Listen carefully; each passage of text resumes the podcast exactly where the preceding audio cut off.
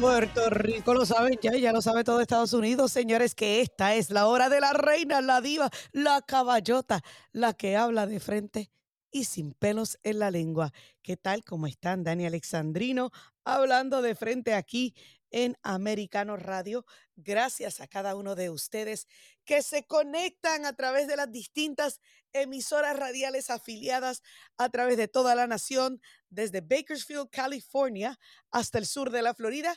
Y por supuesto, muchísimas gracias también a aquellos que dicen presente usando nuestra aplicación de Americano Media en su celular. ¿Tú no lo has bajado? ¿Qué estás esperando? Bájalo ya. Es completamente gratis y nos llevas contigo a todas partes. Sí, disculpen que todavía estoy un poco ronca. Mire, todo el mundo me dice que cuando nazca el bebé se me va a ir la ronquera y todo.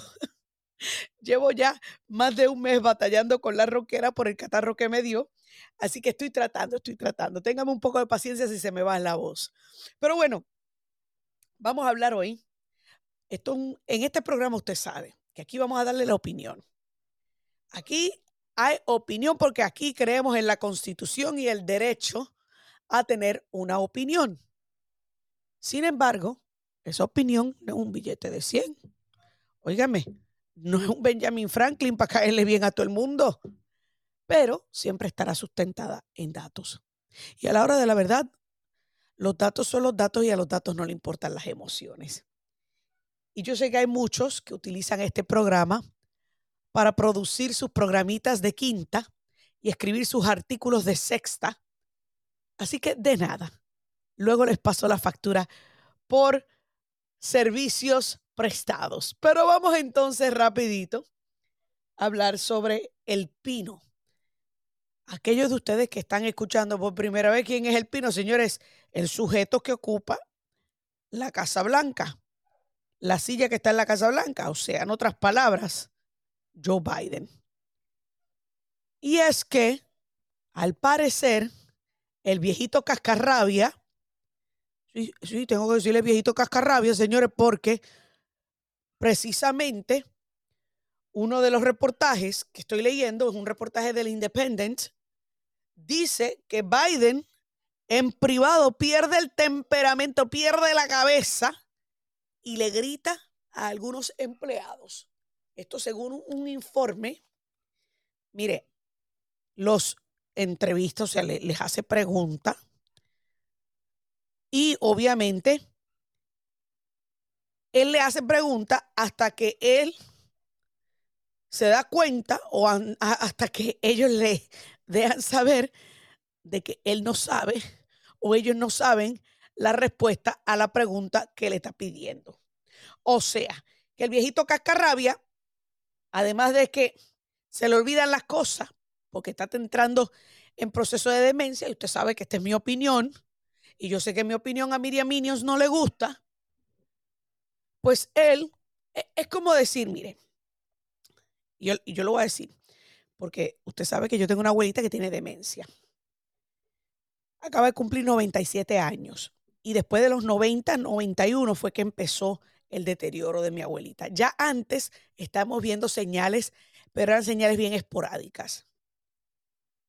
Y mi abuelita, una de las cosas que hace hoy día es hacer una pregunta y si no le dan la respuesta que quiere, ella se molesta. Sí, señores, se enoja. Y se pone brava, brava con mis tías particularmente. O si la contradicen, también se pone brava. Así que todo esto que está saliendo, que ha ocurrido con el viejito cascarrabia, tras bastidores, son señales típicas de alguien que tiene demencia senil. ¿Y qué pasa? Y esto es algo que el Partido Demócrata lo sabe hace tiempo. Lo que pasa es que ellos no lo han querido admitir. Porque si lo admiten, entonces estarían reconociendo que fueron partícipes del fraude más grande en la historia de los Estados Unidos. Y por fraude, que quede claro, no me refiero al robo de las elecciones, de que sí yo entiendo que hubo fraude que pudo llevar al robo de las elecciones, sin duda alguna, yo lo creo.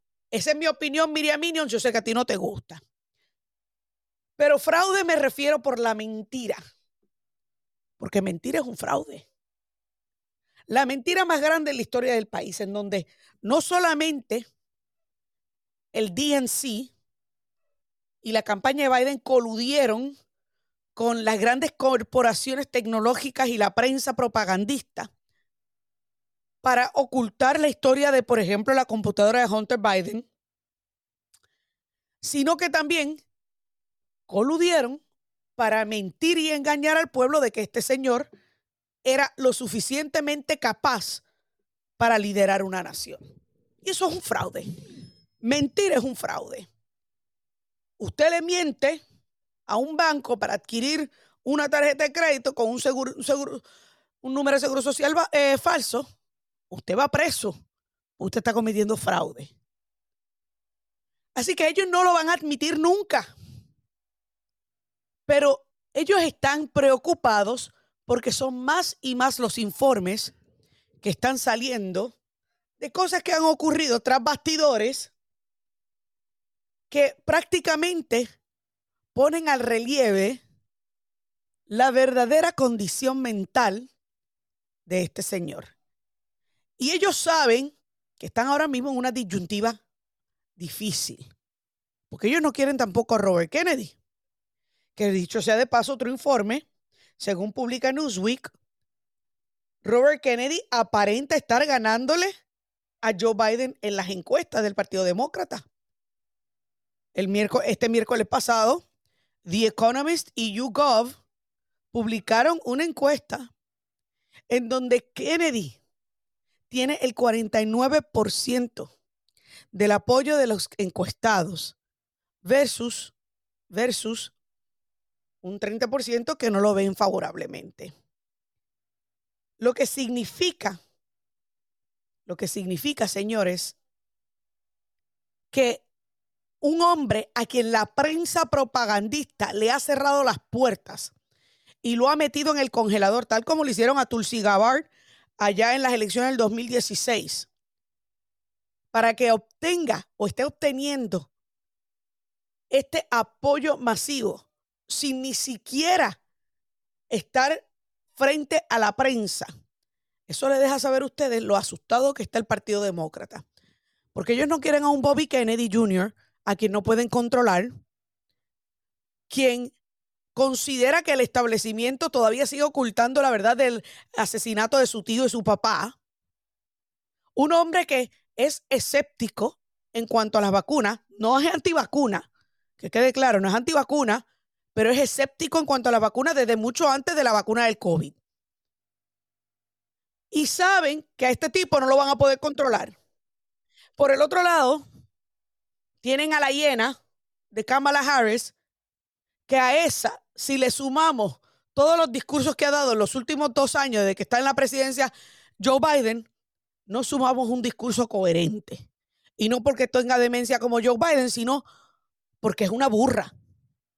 Porque señores, honestamente, esta mujer no puede ni siquiera pronunciar un discurso sin reírse, pronunciar un discurso sin entrar o divagar y entrar en, un aspecto donde tiene que estar repitiendo y repitiendo lo mismo para sonar, para sonar inteligente.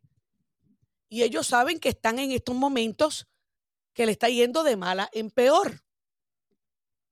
Así que el Partido Demócrata sabe que el tiempo les está tocando a la puerta. Ellos entienden que Joe Biden eh, eh, prácticamente representa un peligro para ellos de cara a las próximas elecciones.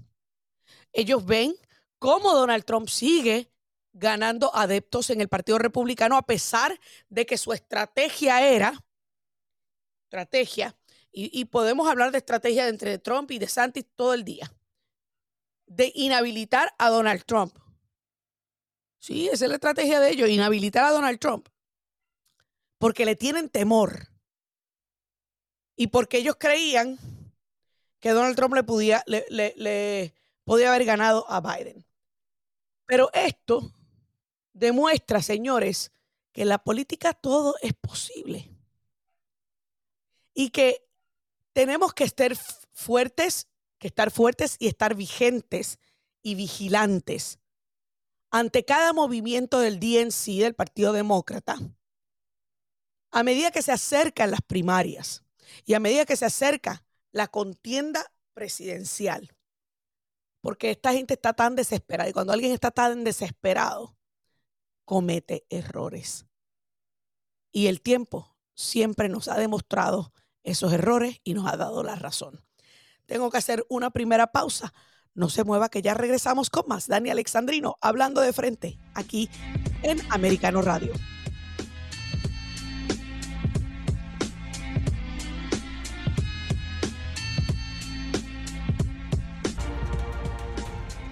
Amigos, continuamos aquí, Dani Alexandrino, hablando de frente a través de Americano Radio. Recuerda que si nos vas a seguir en todas las redes sociales, usar los hashtags Somos Americano, no más fake news, señores, porque esto es real.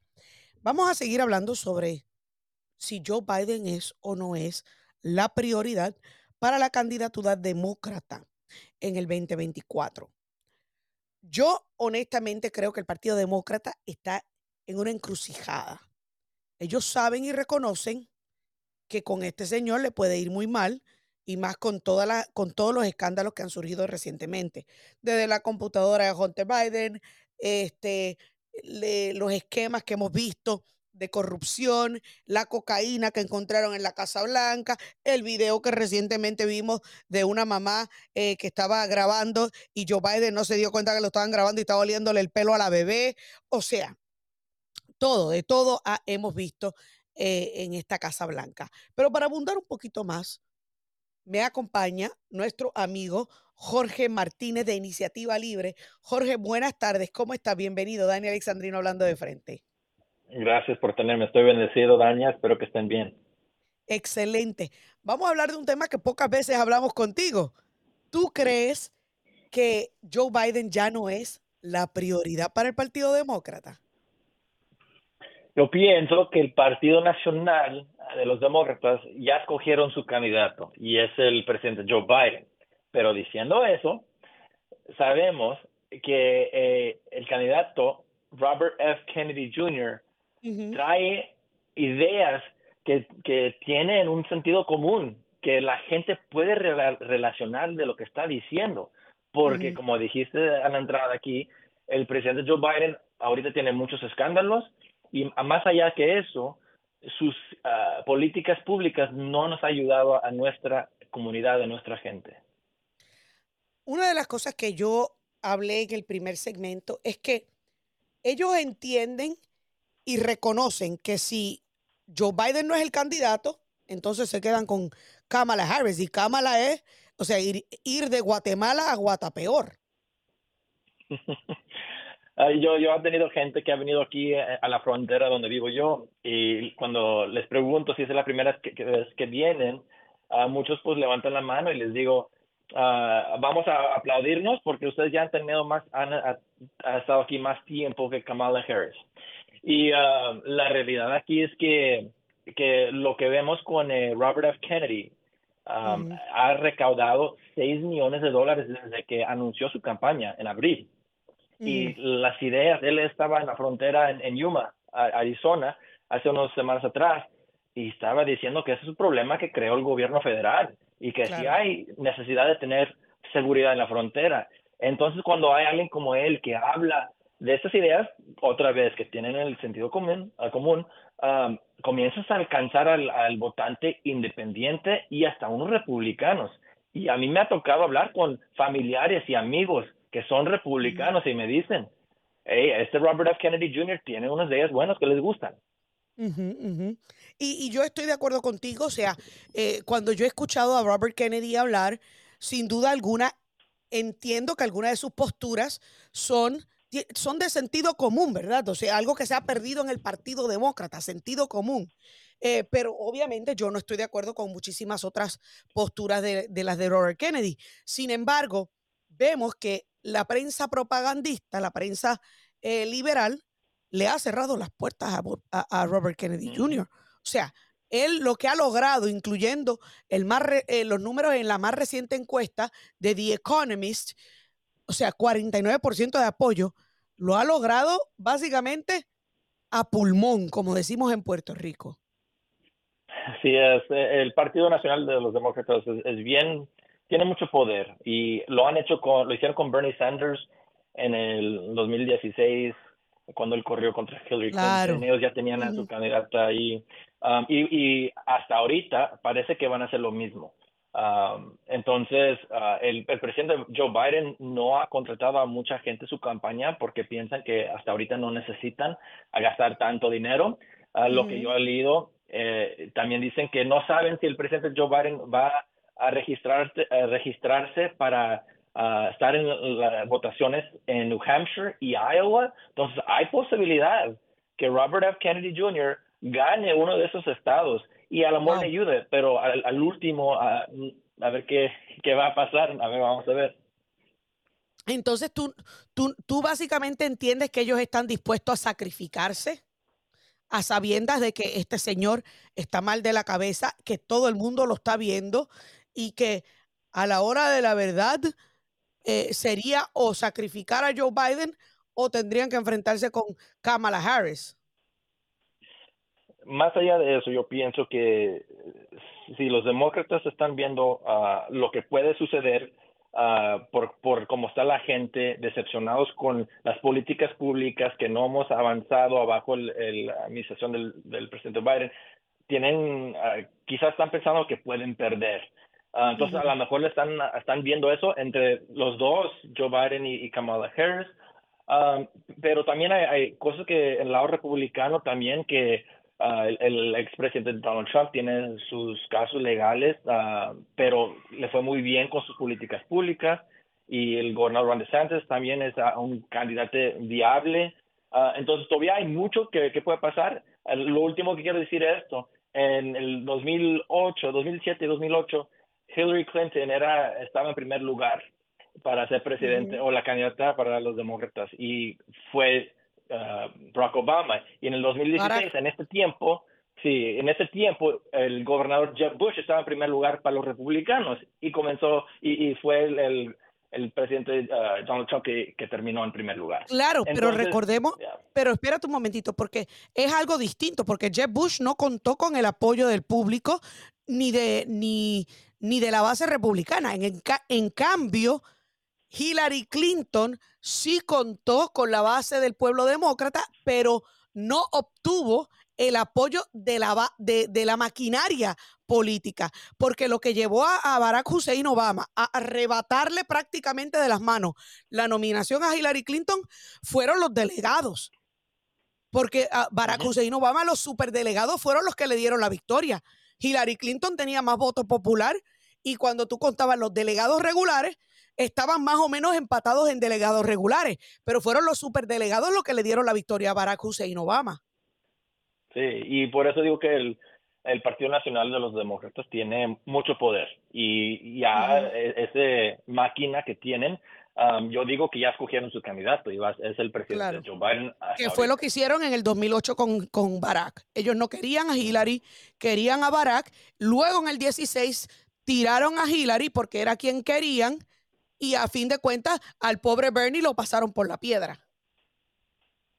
Sí, así es. Y, por último, aquí, hablando de, Robert F. Kennedy Jr., um, él, si, si se fijan en cómo habla y cómo está en su sitio de web, de su página para su candidatura, habla también de, de instituciones como el IRS, como el NSA, que tienen mucho poder, que nos espían, habla de, del salud médico, que que de las vacunas, entonces sí hay, él puede alcanzar a esos independientes republicanos, pero también hay, hay ideas que tiene que pues republicanos no van a querer, como dijiste antes. Claro, que claro. al último eh, estamos viendo que es, es parte de la familia Kennedy. En los 60 eh, John F. Kennedy, a muchos lo apoyaron, muchos hispanos lo apoyaron, Uh, mis padres uh, gustaron mucho lo que lo que tenía que decir y las ideas que tenían John F. Kennedy. Entonces entiendo que entiendo que los uh, a los votantes que se acuerdan de esos tiempos quizás sí les gustarían a, ver a,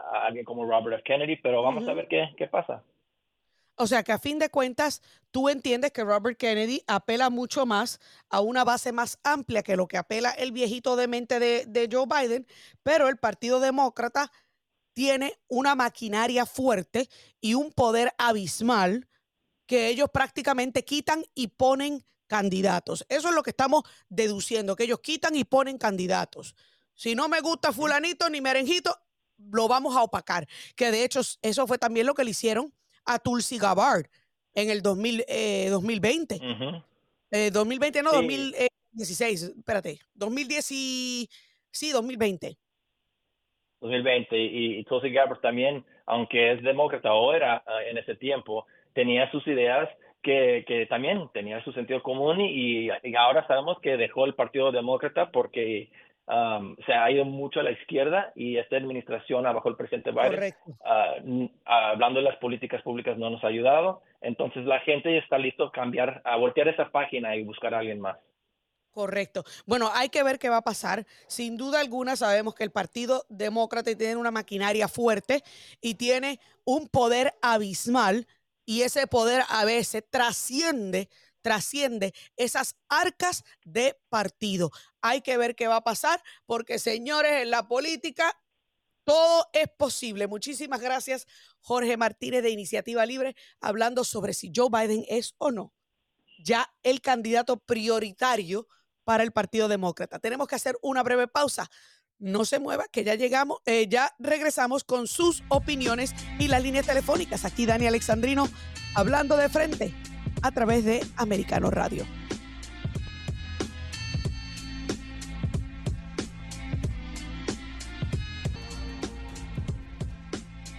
Amigos, continuamos aquí, Dania Alexandrino, hablando de frente a través de Americano Radio y todas las emisoras afiliadas a esta gran cadena.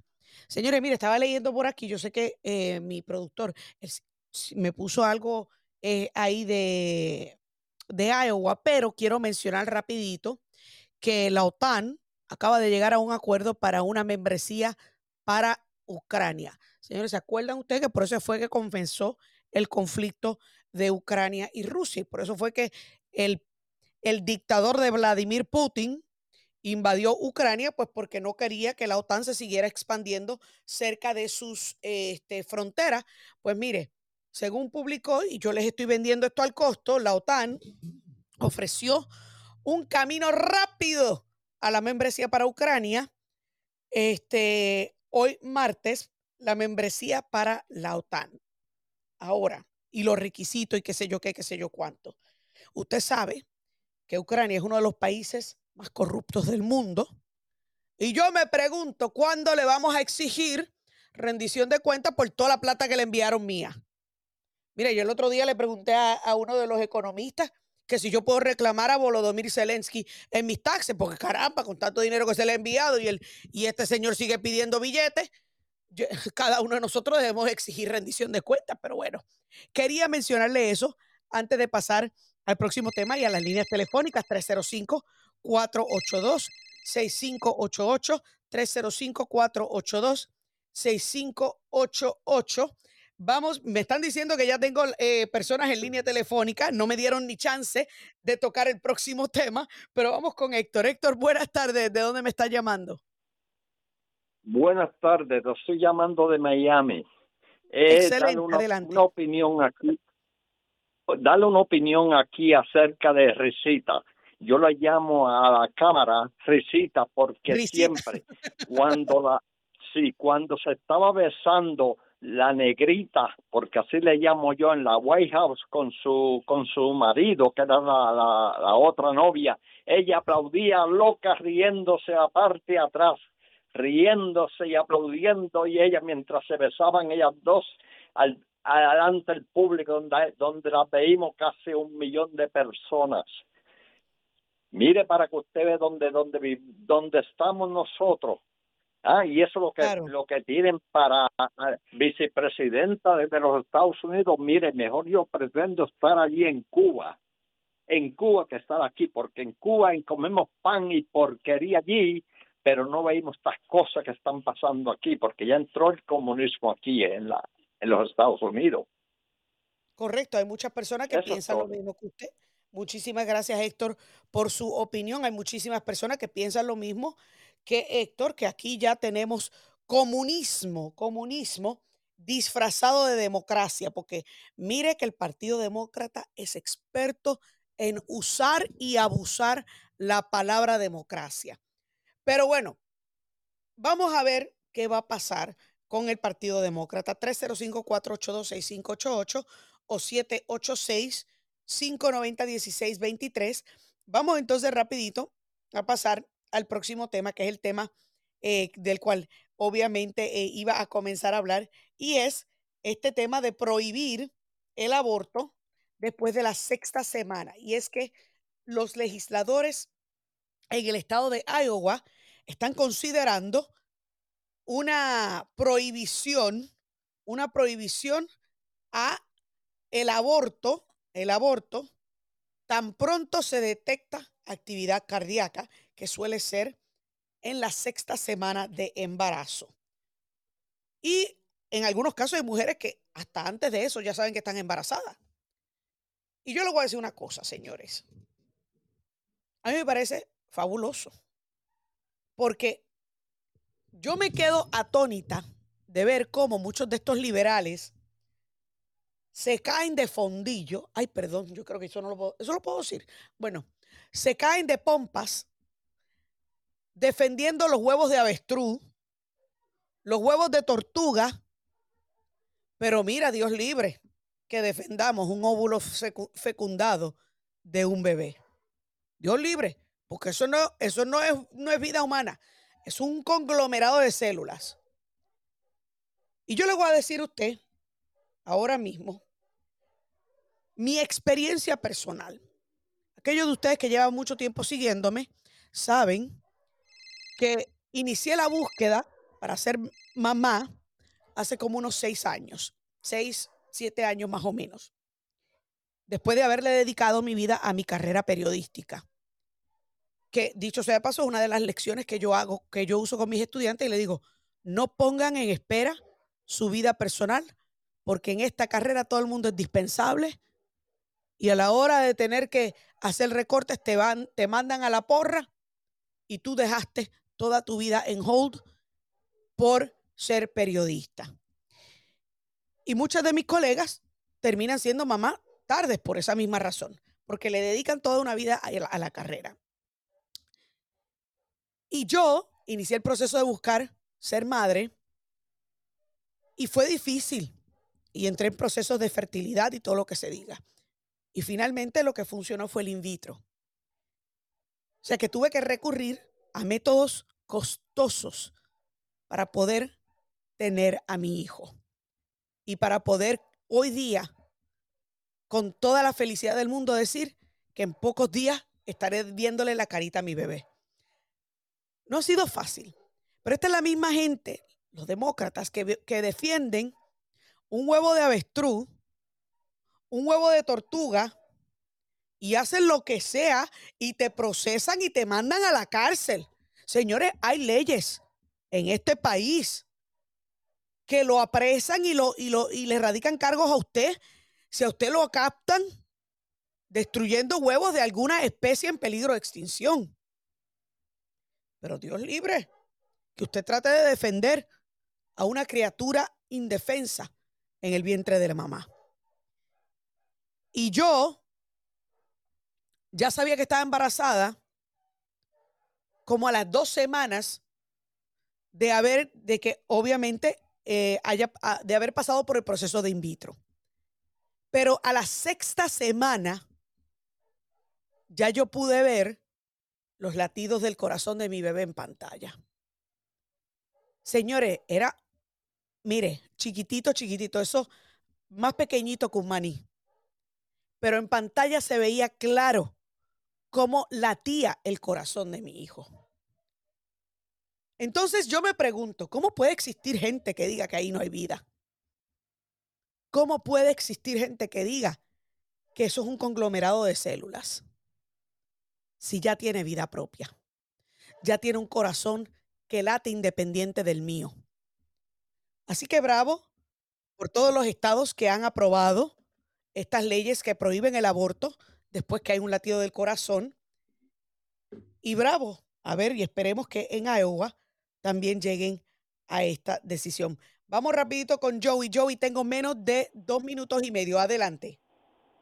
Gracias. Eh, debido a esas mismas iniciativas que los legisladores en Iowa están impulsando, es que a Ron DeSantis le va a ir bien mal en Iowa.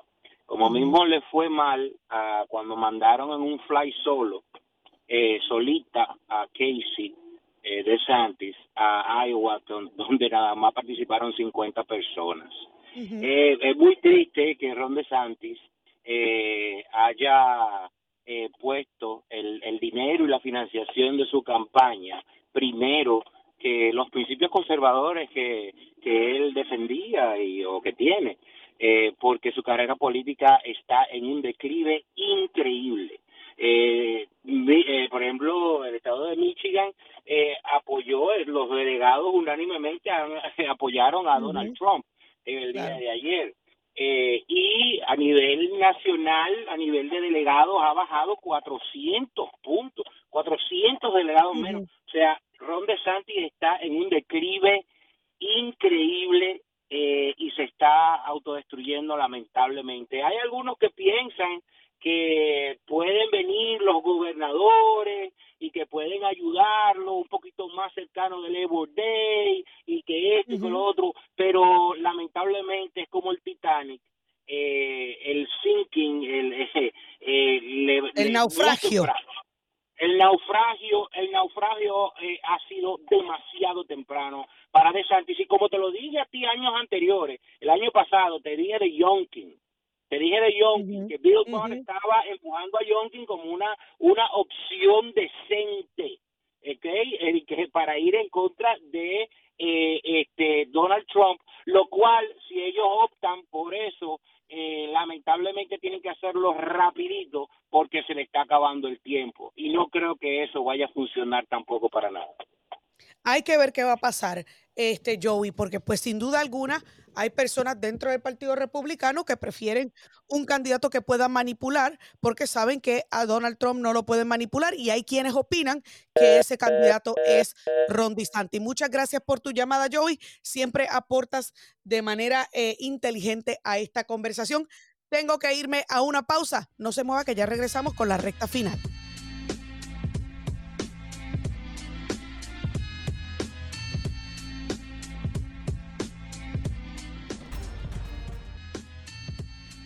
Amigos, continuamos aquí, Dani Alexandrino hablando de frente.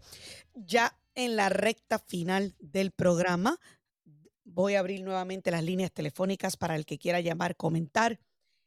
305-482-6588, 786-590-1623 o 786-590-1624. Antes de pasar, porque yo sé que, que Gio aquí siempre me tiene buenos temas, pero estaba viendo en la pausa, yo no sé cuántos de ustedes han visto las noticias, pero el Departamento de Justicia decidió presentarle cargos a un testigo de la corrupción Biden, así como usted lo escucha. Sí, señor.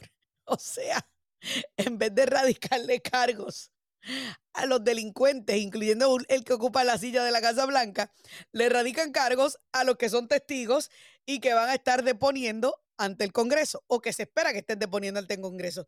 Yo quiero que usted escuche, porque el Departamento de Justicia anunció, anunció este, cargos en contra de Gal Luft luego de que aparece con alegaciones en contra de la familia Biden. Vamos a escuchar esto. officer and co-director of a think tank is under federal indictment. Gal Luft is charged with acting as an unregistered foreign agent, trafficking in arms, violating U.S. sanctions against Iran, and making false statements to federal agents. He says he was arrested in Cyprus to stop him from testifying before a congressional committee regarding bribery allegations against the Biden family. Luft makes those allegations in a video obtained exclusively by the New York Post. I, who volunteered to inform the US government about potential security breach and about compromising information about a man vying to be the next president, am now being hunted by the very same people whom I informed and may have to live on the run for the rest of my life. Ahí ustedes lo escucharon.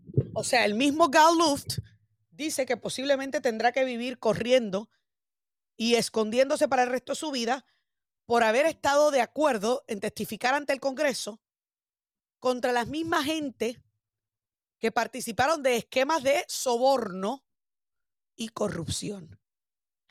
Señores, esto, esto parece una película, mire, con más intrigas que The Pelican Brief. Usted, usted ha visto esa, eh, eh, las películas de James Patterson, eh, que son, bueno, son libros, la mayoría son libros de James Patterson, pero muchos de estos lo han convertido en películas, incluyendo The Pelican Brief, que creo que protagonizada por Denzel Washington y Julia Roberts. Me, me, encanta esa película, muy buena película, pero está llena de intrigas, intrigas políticas, intrigas de, de crimen.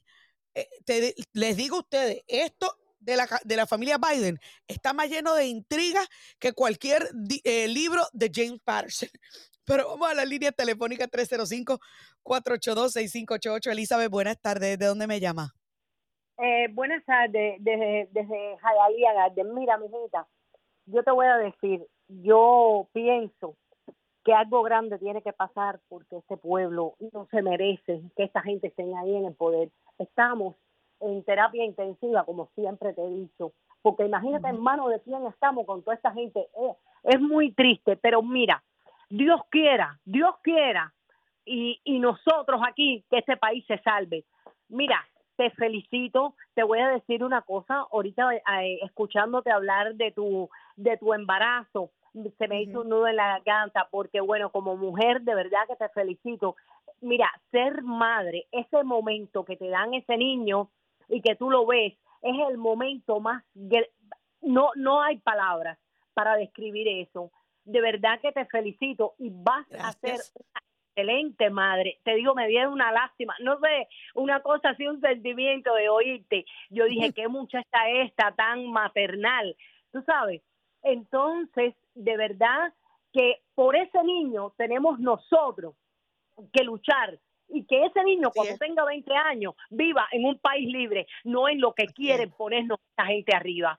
Gracias y que todo te va a salir bien, mijita. Gracias. Amén, Elizabeth. Muchísimas gracias por esas palabras. Y de eso se trata. Esta lucha que yo doy todos los días frente al micrófono es por mi hijo, por mis sobrinos, por mis ahijados y por, todas por todas esas generaciones futuras para que puedan seguir disfrutando de la nación libre que yo he disfrutado, de este país que yo amo, que nos da las mismas oportunidades a cada uno de nosotros sin importar el color de nuestra piel, aunque el Partido Demócrata te quiera hacer creer lo contrario. Que dicho sea de paso, esta mañana se lo dije a Chuck Schumer, aunque usted no lo crea.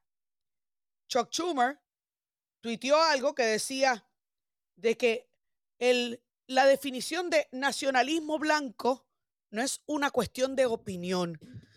Nacionalismo blanco es la ideología de que las personas blancas son inherentemente superior a las personas de color, quienes deben ser segregadas y sujetas y relegadas a una ciudadanía de segunda categoría. Y yo le dije, bueno, pero eso es exactamente lo que impulsa el Partido Demócrata, ese tipo de segregación, porque el Partido Demócrata es el que insiste en seguir manteniéndonos segregados, separados y en seguir dividiéndonos por grupos. Porque el Partido Demócrata es el que se cree y pretende que nosotros como latinos, como personas con colorcito de piel canela o colorcito de piel eh, eh, oscurito, necesitamos privilegios o trato especial porque carecemos de la habilidad de poder competir de tú a tú. Porque eso es precisamente lo que el Partido Demócrata quiere, seguir manteniéndonos divididos estancados, relegados, rezagados y dependiendo de las migajas que ellos pueden ofrecer, porque ellos te dicen y te venden el cuento y la ilusión de que el gobierno es la salvación. Y no, señores, el gobierno no es la salvación. El gobierno es el problema, el mero problema. Y por eso es que yo hago este programa y mientras Dani Alexandrino tenga voz y tenga micrófono, a mí nadie me va a callar porque yo hago pleno uso de la primera enmienda de la Constitución. Joan, buenas tardes. ¿Desde dónde me llamas? Buenas tardes, ¿cómo estás? Mi nombre es Muy bien, ¿y usted? Bien, gracias. Eh, te llamo porque te, escu- te escucho siempre y estoy de acuerdo contigo y, y me voy un poquito más allá porque no es nada más el tema de la segregación por el colorcito de la piel.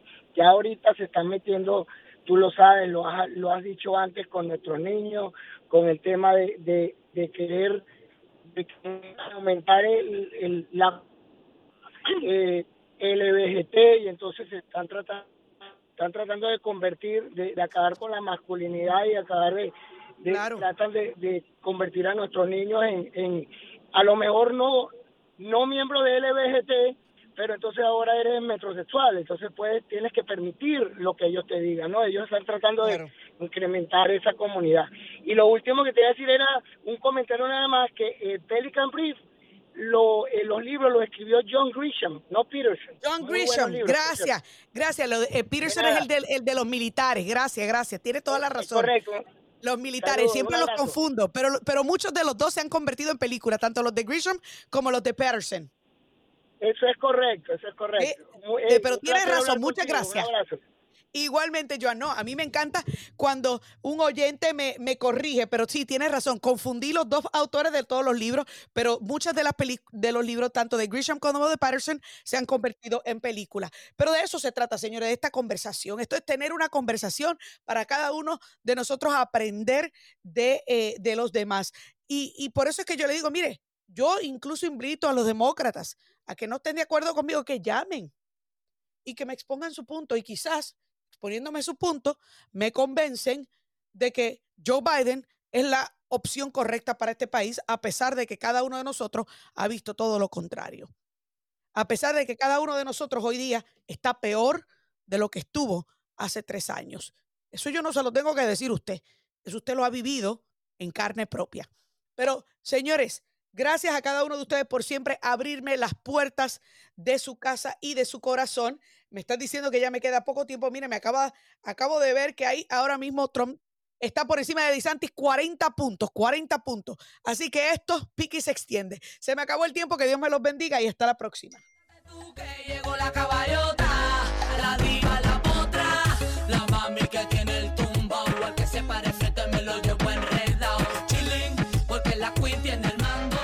This podcast is a part of the C Suite Radio Network. For more top business podcasts, visit c-suiteradio.com.